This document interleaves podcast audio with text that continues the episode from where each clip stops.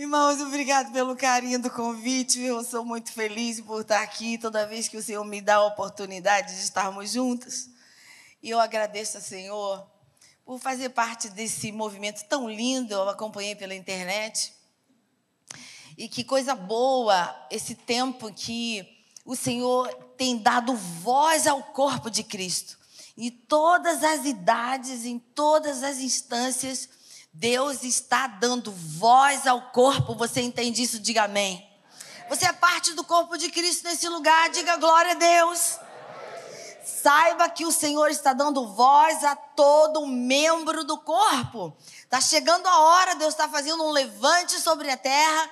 E daqui a pouco, a gente não sabe que dia vai ser. Mas dentro, em breve, aquele que virá não tardará. Amém, irmãos? Eu creio firmemente que o Senhor está preparando a sua volta. E os jovens, apesar de serem ah, é, definidos pela Bíblia como aqueles que se cansam, né, gente? Jovem, se, jovem tem força. A Bíblia é um paradoxo para mim. Vamos, vamos pensar um cadinho antes de entrar na mensagem. Porque a Bíblia diz que o jovem é forte, não é? Não é? Foram escolhidos por serem fortes.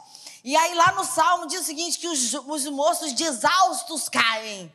Né? E olha só, eu nunca vi lá na... Tá indo pela internet, né? Não, mas agora ela tá lá no culto, lá no recreio, não tá vendo não falar não, minha filha. Porque eu nunca vi um tempo para o jovem sentir tanto cansaço. O jovem tem um sono.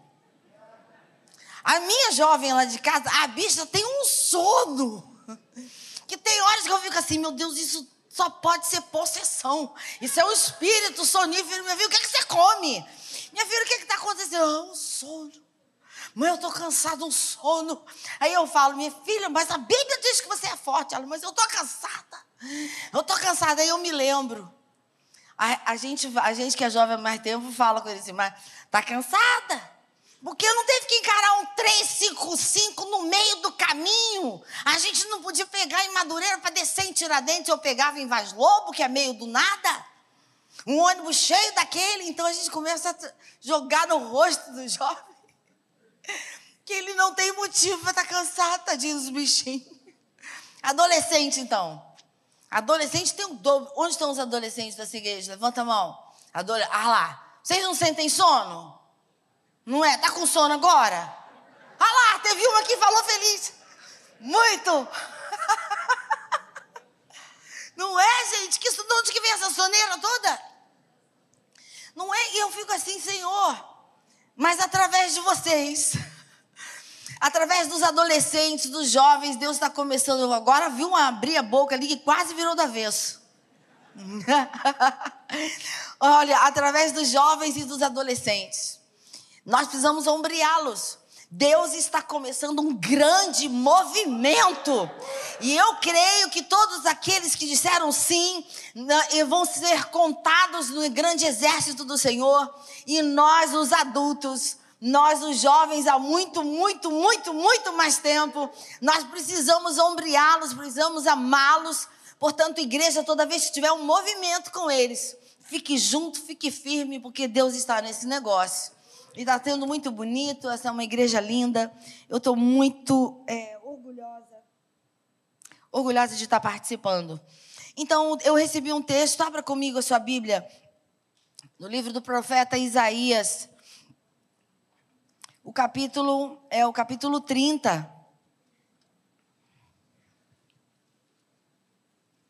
O versículo chave desse encontro eu amei o tema, eu amei a produção, achei muito legal. Embora eu tenha muitos problemas com o GPS. Eu preciso confessar que eu deixei aquela uma, minha filha, ali no recreio, na igreja do recreio, na Vida das Américas. Coloquei o tal do GPS que devia estar possuído, igual daquele menino que estava aqui. Aqui, eu passei por um tanto de lugar que eu fiquei, não, é possível, eu não estou indo para a mesma igreja. E eu, lá pelas tantas, eu tirei o fio do GPS. Você me viu nesse menino. Eu tirei o fio do GPS e falei, meu Deus, vou recalcular. Eu falei, não é que nunca foi tão, tão autêntico, tão atual, porque eu estava perdidinha. E olha, se eu não tivesse recalculado, eu já está, eu na rota anterior eu estava a 15 minutos daqui e quando eu tirei o fio do carro e recalculei estava só a 3 minutos. Eu ia para longe. Eu ia para longe antes de chegar. Que miséria de GPS foi essa, gente? Eu sei que Deus me livrou e eu consegui chegar. O versículo é o versículo 21 do capítulo 30. Diz assim: dá para a gente projetar aqui e todo mundo falar junto? Tem como? Versículo 21 do capítulo 30. Eu vou ler e depois a gente, quando projetar ali, a gente fala junto. Diz assim, eu estou com a nova Almeida atualizada, diz assim, quando vocês se desviarem para a direita ou para a esquerda, ouvirão atrás de vocês uma palavra dizendo, este é o caminho, andem por ele. Você quer dar amém a isso? Dê amém, glorifica o Senhor pela sua palavra. Senhor, nós estamos aqui e queremos continuar ouvindo a tua voz. Os teus filhos já têm ouvido, Senhor, o teu toque através dos preletores que me antecederam. E Deus, nós sabemos, nós sabemos que tudo vem do Senhor. Deus, então, em nome de Jesus, tem misericórdia de mim, tem misericórdia de nós, renova as minhas cordas vocais, renova a minha garganta, mas fala conosco ainda hoje, porque esse tempo é para honra e glória do teu nome. Que daqui um pouco mais trabalhados na direção do teu espírito. Nós nos abrimos para receber e oramos no nome de Jesus. E os que oraram comigo, digam amém. amém. Eu quero ser breve e lembrar que o cenário desse, do, dos capítulos 29 e 30 do livro do profeta Isaías, ele, ele relata também a voz do Senhor repudiando a aliança que eh, Israel queria fazer com o Egito. E o Senhor estava repelindo a ideia. O povo de Deus estava agora cogitando uma aliança contra o império fortíssimo, o império dos assírios. Sendo que o Senhor estava sinalizando que não era essa a vontade, não era esse o caminho, não era esse o plano. E no início do capítulo 30, vá comigo para lá, do mesmo capítulo, versículo tema desse encontro, no início, nos primeiros versículos, há uma fala, há um comando de Deus. Assim como a gente está ouvindo aqui, a gente tem falado, tem é, pensado sobre é, o, como ouvir, como sermos guiados pela voz do Senhor. Há aqui um comando claro de Deus em relação ao plano que se pretendia alcançar, ao projeto daquele momento. Havia sim um grande poder contrário, e aí Deus, a voz que nós estamos buscando ouvir, amém, irmãos? A voz que nós estamos buscando ouvir, diga um amém forte. Amém. Me ajude aí agora, tá bom? Então, uma voz clara, porque toda vez que Deus fala, lembre-se de algo muito importante: não fica dúvida. Se você tiver dúvida, você deve estar entre o seu coração e uma outra voz qualquer. Quando você tiver dúvida, não faça nada. Na dúvida, não se mova do seu lugar. Porque quando Deus fala, Ele testifica que é Ele, e lá dentro a gente sente o nosso espírito aquecer. Porque Deus não deixa dúvida de que é Ele que está falando. Então, louvado seja o nome do Senhor, porque Ele é fiel. E a voz do Senhor, no, nos versículos primeiros do capítulo 30, diz assim: Ai dos filhos rebeldes. O Senhor está falando com voz de ímpeto. E está com denúncia dizendo, ai, ele está evidenciando o seguinte: ele está dizendo assim: olha, vai doer. Vai doer. Quando a gente vê escrito um ai de Deus, Põe reparo aí, porque é, é um ai com força, como diria o outro, né? Não é um aizinho qualquer, não. É um ai para a gente prestar atenção. E ele está dizendo aqui: ai dos filhos rebeldes, diz o Senhor, que executam planos que não procedem de mim e fazem aliança sem consultar o meu espírito para acrescentarem pecado sobre pecado. E até o versículo 5, o Senhor vai falando e vai anunciando o que aconteceria. e sem deixar dúvidas, porque o Senhor é claro em tudo que faz. Ele vai dizendo, vai doer. Rebeldes, ele está falando dos insubordinados, falando aos insubmissos, falando aos desobedientes, aos indóceis, aos amotinados. E ele está identificando ações contrárias à vontade dele. Repara que quando a gente está num projeto, por mais simples que seja, e a gente envolve o nome do Senhor, de repente, lá dentro tem um, um sentimentozinho assim de. Acho que não vai dar certo. Já passou por isso? Acho que não vai dar certo. Oh, mas esse plano é tão bom. Mas esse plano, olha, eu já passei por isso muitas vezes. Muitas vezes. E o que eu quero lembrar o seu coração nessa manhã é que Deus é tão bom. E a Bíblia diz naquele antigo, naquele clássico versículo de João 3,16. Quantos estão aqui e conhecem esse clássico da palavra de Deus? João 3,16. Dá para a gente recitar? Hein? João 3,16. Vai. Um, dois, três. Porque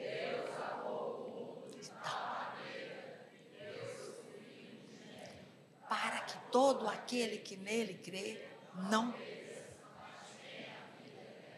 É isso. Ele amou. E até para aqueles que ainda não o conheceram, porque ele amou o mundo de tal maneira.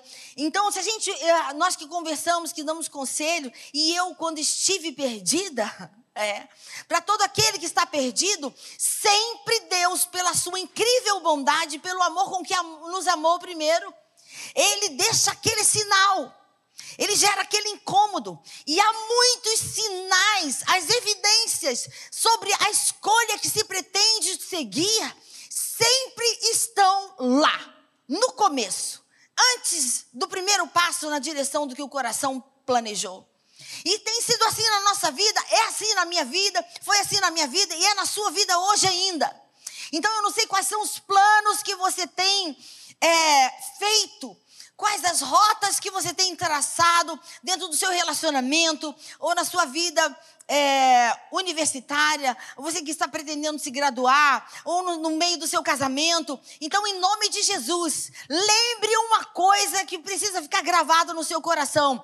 Em relação a tudo que você está planejando, os sinais a prevenção, a, o cuidado e o pastoreio do Senhor Jesus já estão nesse cenário aí.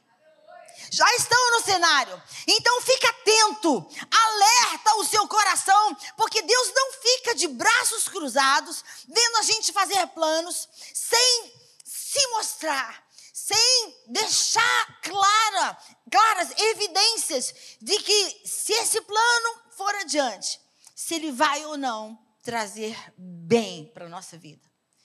Põe alerta aí no seu coração sobre isso. E nesse momento o Senhor está colocando, Ele está dizendo para o povo: não façam isso. Vocês estão sendo rebeldes, porque eu já tenho falado, não é isso que eu quero. No capítulo anterior, capítulo 29, ele condena e vai falando assim: eu não quero isso, não façam isso, não façam aliança com Israel, com, com, com o Egito. E o Egito, e eles não sabiam, porque o Egito era uma grande potência, mas ele já estava em declínio na época. E Deus já sabia. E logo eles não poderiam ajudar como Judá e Israel achavam que poderiam. Mas o Senhor já sabia, o Senhor de antemão conhecia, porque Ele conhece o fim antes do começo. Ele sabe como vai finalizar o relacionamento que está pensando em começar. Ele conhece o fim, portanto, jovem, em nome de Jesus, está na hora de você olhar em volta e colocar na balança as evidências do comando de Deus para sua escolha. Ele está de olho. E aí ele fala sobre as escolhas que o povo estava estavam cogitando. Ele estava dizendo rebeldes executam planos, ou seja, eles já se já puseram em prática, porque o Senhor diz aqui, executam. Estão fazendo planos sem me consultar. Já estão em prática as escolhas, os projetos. Seguiram seus próprios corações Quando a Bíblia, de maneira incisiva, de modo claro e sem nenhuma, sem nenhuma fumaça, sem nenhuma, eh, sem nenhuma possibilidade de engano, alerta o nosso coração, o Deus alerta o coração, o nosso coração através do profeta Jeremias, versículo 17, capi, não, capítulo 17, versículo 9. Está escrito assim: Isso mexe comigo. Enganoso é o coração mais do que todas as coisas. Lembra aí de alguma coisa enganosa? Lembra de algum engano que já aconteceu, que você já viu alguém cometer? Qualquer coisa que pode falhar, qualquer outra coisa que possa promover engano, está escrito que o nosso coração é mais enganoso que qualquer outra coisa. Não é sério isso? Então, aquele, aquela premissa que o mundo ouve, tipo, segue seu coração. Vai não. Vai não! Vai dar ruim! Vai dar ruim! Está escrito que esse coração que clama, né? Aquele coração que faz. Aquela uma lá já, viu isso. Eu também já vi isso. Quando vi minha filha chorar por alguém que a gente olha assim, porque pai e mãe tem um, um GPS diferente, né? Olha assim e fala, hum. Mas eu não estou dizendo.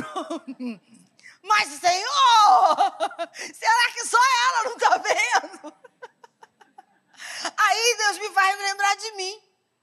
Porque os sinais sempre estiveram lá. E sabe o que, que eu fazia? Eu dava as desculpas. Eu justificava eu tentava justificar e eu dando explicações para as minhas escolhas. Porque todas as minhas escolhas, exceto a escolha por Jesus Cristo, todas foram em fuga. E aquilo que a gente escolhe em fuga, preste atenção, vai dar ruim. Porque quando a gente escolhe em fuga, a gente não tem mais critério do que é bom e do que é errado. A gente quer sair do local, do cenário que incomoda.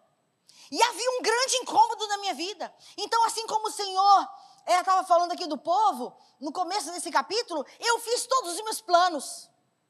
Eu desenhei e falei assim: aqui eu não fico, nesse cenário eu não fico. Essa não pode ser a vontade boa, perfeita e agradável de Deus para a minha vida. Eu vou fugir dessa dor, eu vou fugir desse, desse repúdio, eu vou fugir dessas, dessas injustiças. Porque desde muito criança eu sofri injustiças dentro da minha casa. Talvez você dissesse no seu coração assim: hum, toda criança pensa isso. Mas eu sofria mesmo. E eu não sabia que os meus irmãos também sofriam. Mas eu sofri abusos dentro de casa, desde a mais tenra idade, desde os seis anos, que a, a, a memória que me voltou. Então, dentro de casa, você não espera que ser atingido dentro da sua casa. Você não faz planos para fugir estando debaixo do seu teto, junto da família que te ama. Mas desde muito pequena eu tinha a ideia de fugir, de sair. Eu me imaginava fugindo, fazendo viagens, mas sempre saindo daquele cenário. Eu cheguei ao ponto de tal incômodo, de tal angústia, que um dia, com as letras estranhas, eu escrevi para minha mãe assim: Eu vou me matar. E aí eu escrevi o bilhete, e olha a estratégia mais linda. Fui me esconder atrás do maior sofá que tinha na sala. Para esperar a hora de me matar. Mas havia uma angústia no coração dessa criança. Eu sentia um medo. E o medo só ia embora quando eu cantava. O medo, por alguma razão, eu não sabia explicar. Ele me deixava quando eu cantava. Por isso, quando os irmãos me convidavam para cantar nos ar livres, eu dizia, vou. Meire, vai ter vigília, você vem cantar, você vai aguentar? Eu vou. Mãe, quero ir para a vigília. Eu sentia medo em casa. E eu sabia, se eu estivesse no lugar onde houvesse louvor, então aquele medo que era quase uma pessoa, teria que me deixar, porque o, espírito de opressão, de dor, de angústia, não suporta o louvor ao Senhor. Aleluias. eu deixava o lugar onde eu estivesse. Mas logo desde muito cedo eu comecei a minha rota de fuga. E os sinais estavam lá. Mas eu dava as minhas desculpas, dizendo: Poxa, mas eu, tô, eu sou tão ferida. E essa manhã, nós estamos sendo convidados a darmos ouvidos à voz do Espírito. Esse é o nosso desafio hoje. Como é que você vai escolher? Está doendo? Está doendo muito. É injusto? É injusto sim. Mas que voz você vai ouvir? A que voz você vai amplificar? A voz do seu coração, a Bíblia diz: não dê ouvidos. Não dê ouvidos porque ele é mais enganoso, o seu coração é mais enganoso do que toda coisa, toda e qualquer coisa. E ele é desesperadamente corrupto.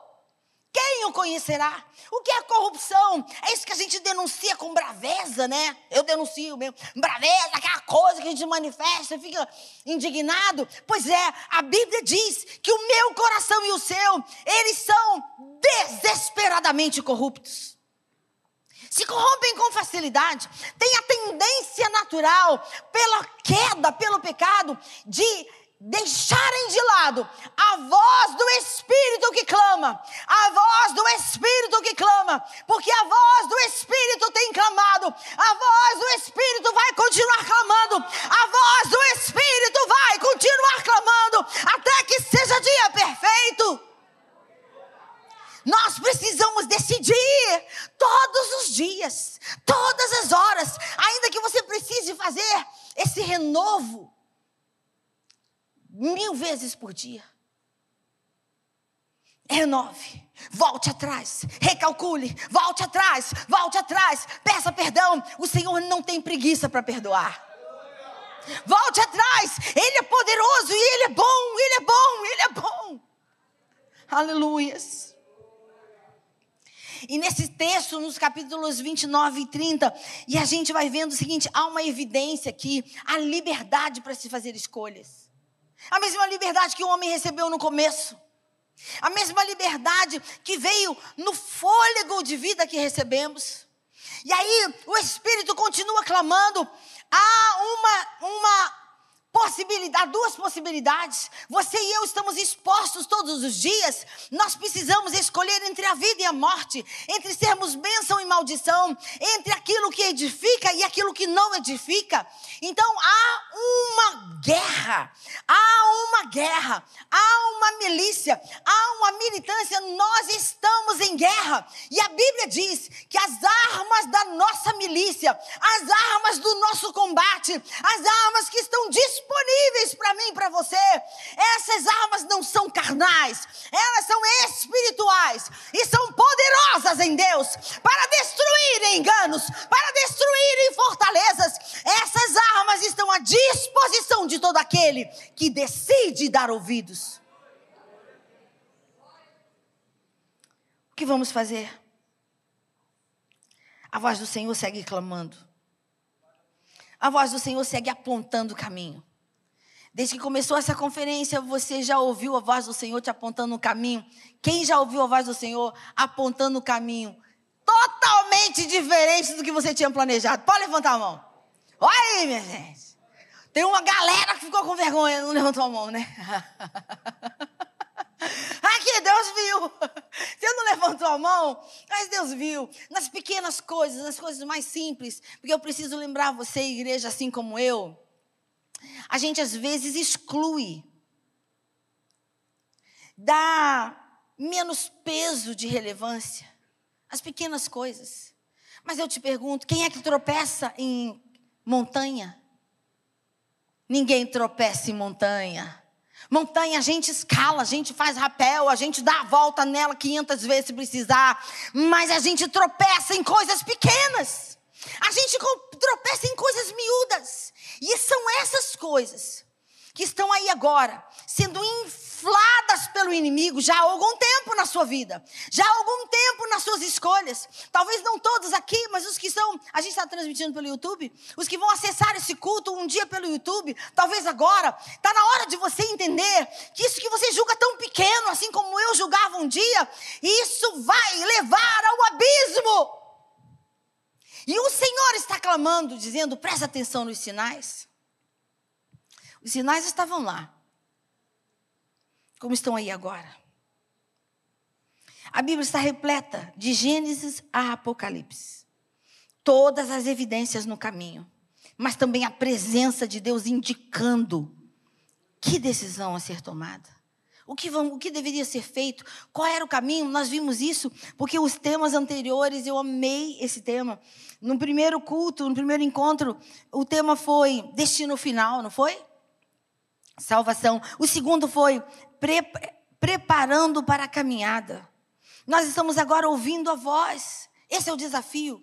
Ouvirmos a voz.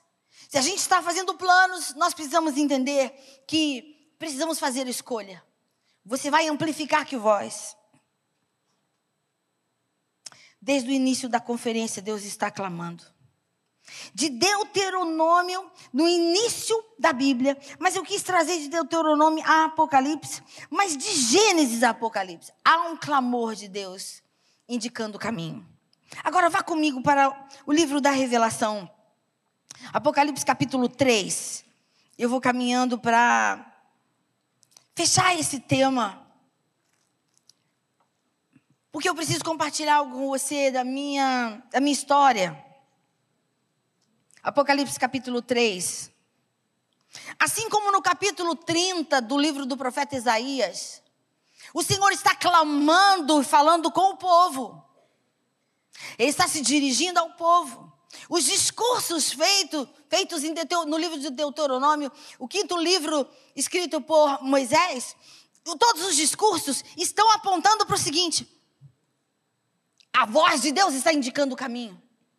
Deus está indicando o caminho, dizendo: olha, presta atenção, e então eu quero lembrar a você o seguinte: que nesses últimos dias, Deus está falando ao seu povo, à sua igreja, é verdade, diga amém. Ele está falando a mim a você. E Ele é específico quando fala comigo. Eu tenho certeza que é Ele sempre. E aí, no, versículo, no capítulo 3, a partir do versículo 14, o que está aqui é uma carta. E eu amo que o Senhor seja tão pessoal, tão direto com a gente. E eu amo que o Apocalipse tenha sido escrito por. Que a palavra de Deus é muito didática. Eu amo que o Senhor falou assim: Meire, eu fiz umas coisas porque eu sabia que você ia precisar. Porque Deus sabe que eu, eu entendo assim, né? Hã? Foi pessoal, né? Quando estava lá com o João, ó, escreve do jeito de carta. Que se não for tipo carta, aquela uma Meire não vai entender. e sabe, eu sempre fui uma menina muito carente, romântica. Eu escrevia cartas. Alguém aqui já escreveu carta assim, escrita a mãozinha? Hein, gente? Os jovens há mais tempo. Quase toda essa bancada de adolescentes e jovens, ninguém pegou no papel para escrever uma carta. Que indignada agora. Aqui, a gente escrevia carta assim, ó, à mão, ó. Sabe? Você escreve? Orgulhosa.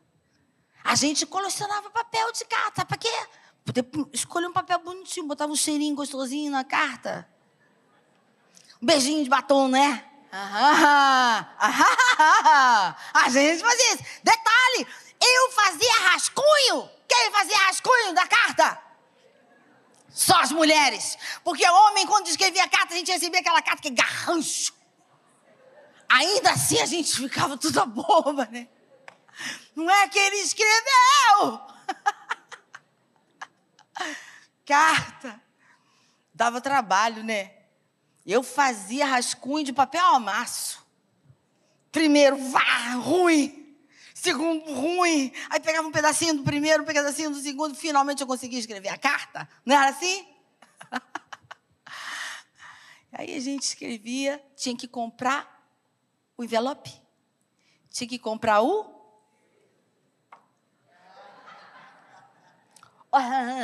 O selo. Né? Tinha que ter o endereço completo. E precisava do CEP. Tinha o Google na época? Não. Onde é que a gente encontrava o CEP? num livro dessa idade de grossura, preso por um.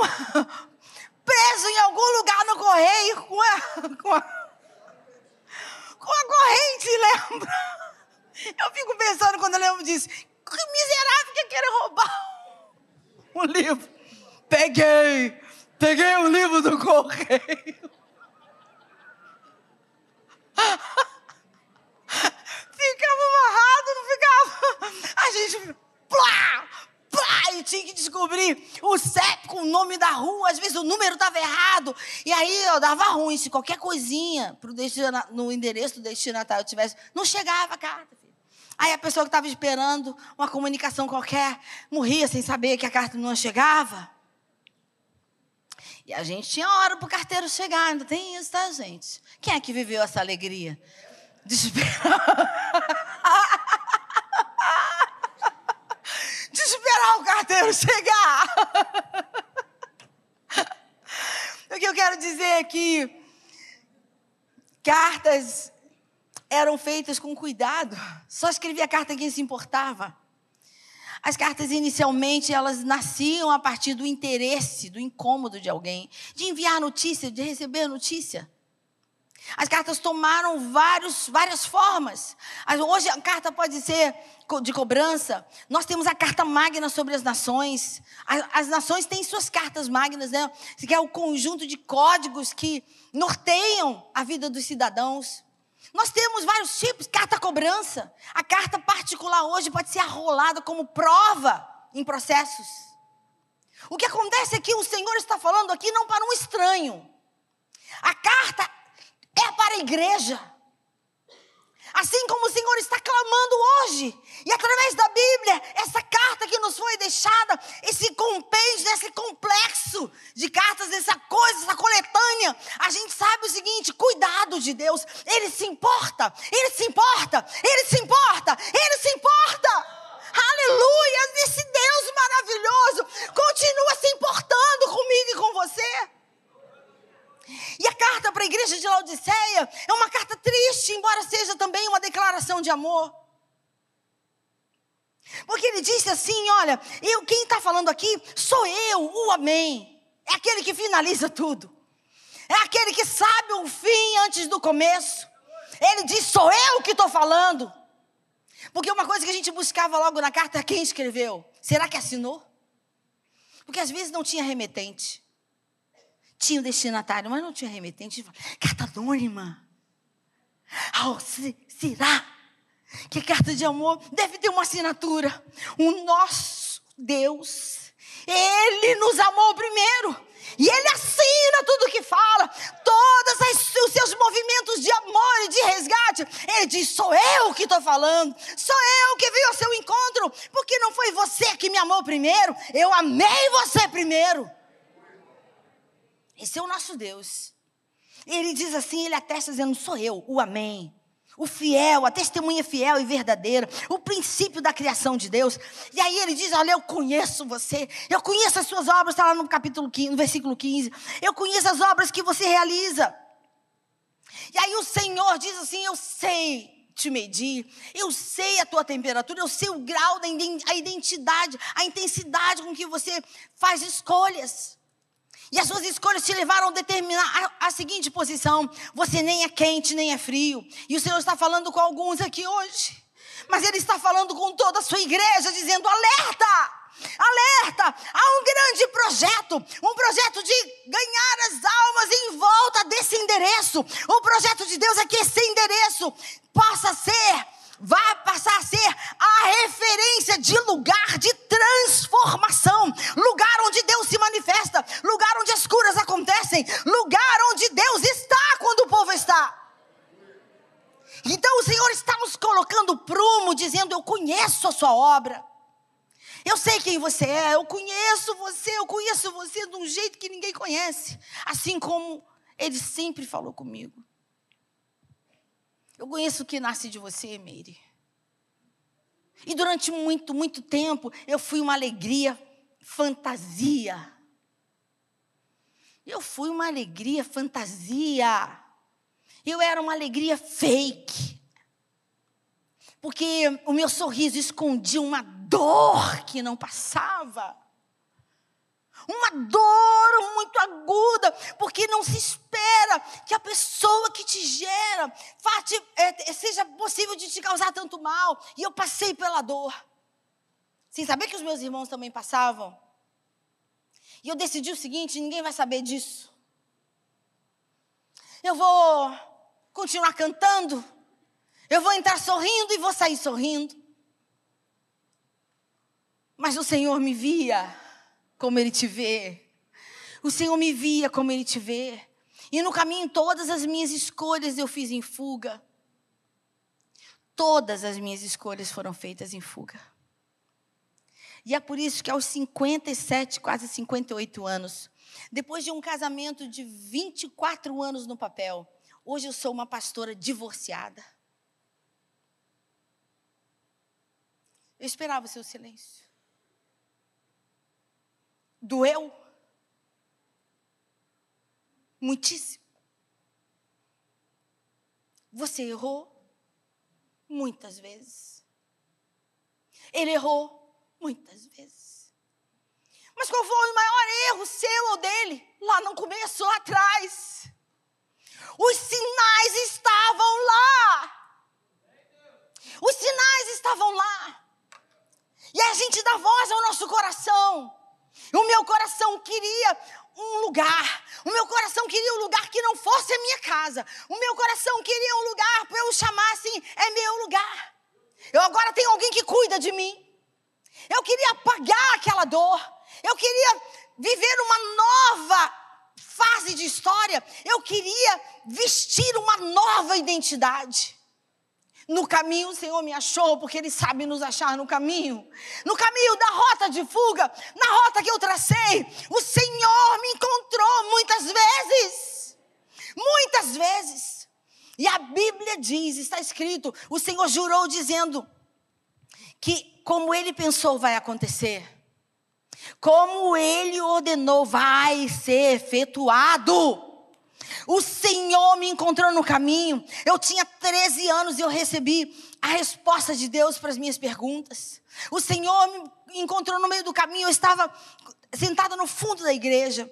Um grupo de, de formandas de um seminário só para moças da, de, de João Pessoa. Eles estavam na nossa igreja finalizando a época das férias. E eu lá no fundo dizia: eu tinha eu tinha vivido um dos momentos muito ruins. Eu apanhava muito, imagina por quê. Eu, apanhava muito, imagina por quê. Eu atacava. Porque aquele que está ferido, ele ataca antes de ser atacado, não é verdade? Quem já conheceu a dor de uma ferida, de um ataque, ele vira, ele está numa autodefesa. Eu estava sempre pronta, eu tinha palavra para dar. Então, assim como eu era imediata na resposta, também a surra era imediata. É. Eu apanhava muito. E num daqueles dias de dores, eu estava lá no fundo, dizendo no meu coração: Deus, você tem um plano para mim? Deus, você está me vendo aqui? Deus, você tem um plano para mim. Você está vendo que ódio que eu sinto, que angústia, que dor. Olha que injusta essa surra. Eu falei de um jeito assim, truncado, mas eu falei a verdade. Eu falei a verdade para ele. Para o meu ofensor. Eu dizia: você pode me bater, mas você está errado. no fundo daquele auditório. Eu não percebi que uma das formandas tinha saído do palanque formado para elas. E de repente ela toca no meu ombro e diz: Lê esse versículo. Isso aqui é a resposta de Deus para o que você está clamando no seu coração. Jeremias, eu é que sei que pensamentos tenho a seu respeito, diz o Senhor, pensamentos de paz e não de mal, para vos dar o fim que desejais, aleluias. Eu tinha o desejo de ser útil para Deus, eu queria ser relevante para Deus, eu amava ser útil, eu amava cantar, eu amava servir, e eu queria que Deus me visse. E aquilo entrou na minha alma. E passou a ser o meu alento diário. Ele tem um plano para mim, ele me vê, ele me vê, ele tem um plano, mas mesmo sabendo disso, eu segui as minhas escolhas. E o Senhor me alcançou no caminho. No dia da minha ordenação, eu chorava terrivelmente e dizia: Senhor, como é que eu vou falar? Havia uma dor, a dor tinha travado a minha voz. Eu não conseguia proferir palavras. E eu dizia: Deus, eu não sei falar. E eu tenho medo. Eu tenho medo desse chamado. Eu quero, mas eu tenho medo. Alguém se identifica comigo? Diga amém. Eu dizia: Eu quero, mas eu tenho medo. Eu quero, mas eu sou tão pequena, eu não sei o que fazer, eu não sei como será. Há um pavor dentro de mim. Eu falava, Deus, eu tenho um pavor, pavor, medo, eu não sei falar, eu não isso, eu não aquilo. E eu disse a Deus, eu sei que você me chamou, mas eu preciso que você confirme isso aí, ó. Lá na hora, porque senão eu vou levantar, vai ser um vexame danado, eu vou dizer, não quero, mudei de ideia. No dia da ordenação. E o Senhor maravilhoso, havia muitos pastores em volta. E eu falava, Deus, que pavor! E Deus abre os olhos espirituais de um dos pastores. E ele começa a ver uma grande mão que descia do céu e entrava pela minha cabeça. E aí passava da minha cabeça ia no meu peito. E saía do peito pela cabeça de novo, trazendo muito lixo, muitas raízes. E aí a voz dizia para ele: Diga a ela que hoje eu arranco o pavor. Hoje eu arranco o medo. Hoje eu arranco a dúvida. Hoje eu arranco a timidez e a covardia. E elas vai ver o que eu estou fazendo agora. Aleluias. Você pode dar glória a Deus, aplauda o Senhor por isso. O Senhor sabe tirar os seus entraves. O Senhor sabe abrir caminho no seu coração. Ele tem planos para você. Não se intimide, queira, queira, aceite, diga eu quero. Se disponha. Não importa a idade que você tenha. Esse é o tempo que o Senhor está dizendo: você quer, eu ainda está de pé o meu projeto. Aleluias. O Senhor me encontrou no caminho. O tempo correu. Eu abracei o ministério pastoral. Fui ordenada num domingo, dia 6 de abril de 1996. Na sexta-feira daquela semana, de um jeito milagroso, eu estava pregando a palavra. Minha mãe olhava para mim, como pode que ela está falando? No caminho, Deus veio tratando da minha vida e o Senhor é maravilhoso e construiu uma história. E a partir da minha dor, muitas pessoas estão sendo resgatadas. Sabe por quê? O Senhor não prometeu que a gente não teria aflições, muito pelo contrário. Ele disse: vocês vão ter aflições, mas tenham bom ânimo, porque eu venci, eu venci, eu venci. O que venceu mora em nós, aleluias. O que venceu mora em nós, aleluias. Aleluias. A vida correu E eu achei que, com o pedido de divórcio, tudo estaria acabado, ministerialmente falando. No retiro de. No último retiro antes da pandemia, foi. Do, 2000. Foi?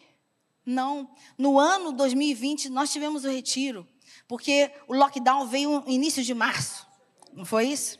Isso. Então, não, porque havia a ronda, né? havia assim, os, as notícias do vírus estavam alastrando pelos países da Europa. E aí a adesão para o retiro foi bem pequena. O pastor Paulo falou assim: olha, vai ser. Vou deixar só um pastor, então. Poucas pessoas. Meio, você vai? Vou.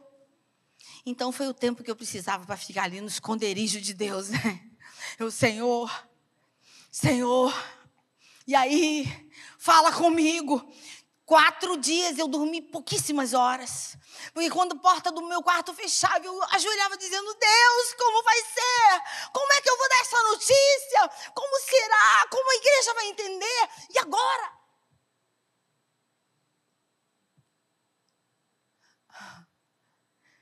Os preletores, um a um, chegaram, chegavam dizendo: Está acontecendo alguma coisa? Porque eu estou com a mensagem pronta há três dias e Deus me disse: Não vai pregar isso.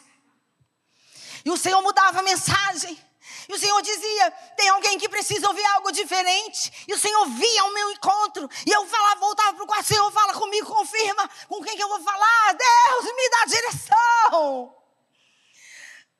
Na terça-feira à noite, último pastor convidado. Eu falei: Deus, me mostra que é para eu falar. Ele chega lá na cantina, eu estava lá ajudando a fazer as pipocas. Ele diz: pega aí um monte desse saco de pipoca. Vamos ali para debaixo da árvore. Que Deus me falou que você precisa falar comigo. Deus é muito sinistro, né? Pode aplaudir esse Deus maravilhoso. Vamos lá, que você precisa conversar. Traz é muita pipoca. E aí eu desaguei meu coração.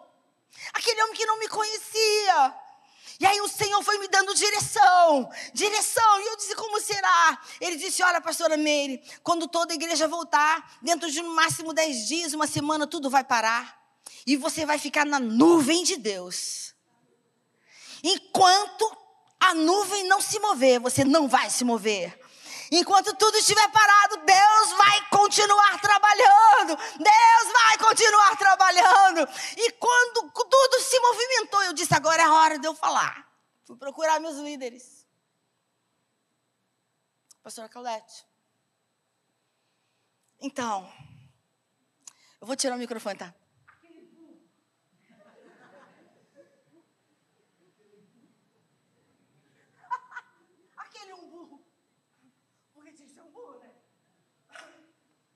Pediu o divórcio.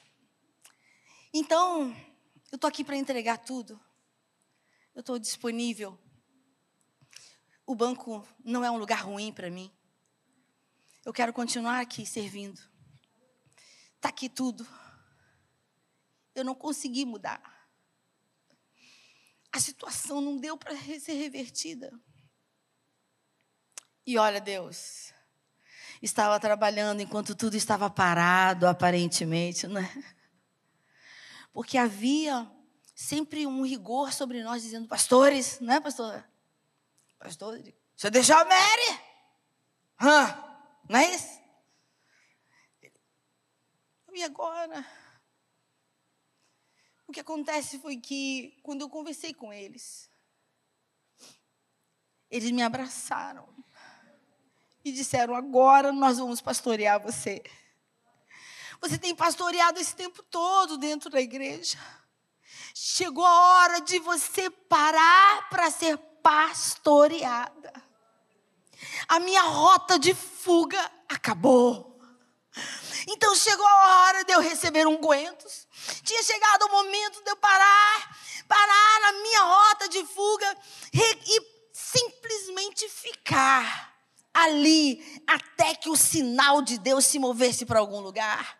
E de maneira sobrenatural sem que eu pudesse imaginar. Eu preciso te dizer, não como um destestemunho, não como um demérito para o ministério pastoral da Igreja Missionária Evangélica Maranata. Eu estou aqui de pé diante de você para dizer que é possível sim você passar pelo repúdio, você passar pelo abuso infantil, você passar pelo abandono, você passar por várias dores e ainda assim passar conhecendo quem é você, quem é o Deus que te cuida, e sabendo que Ele permanece fiel quando tudo falir na sua vida. Ele permanece fiel. E o que ele pensa, como os dons e as promessas, esses dons são irrevogáveis. A gente vai dar conta se a gente não fluir neles. Mas o Senhor não retira aquilo que ele dá. E ele me trouxe de volta.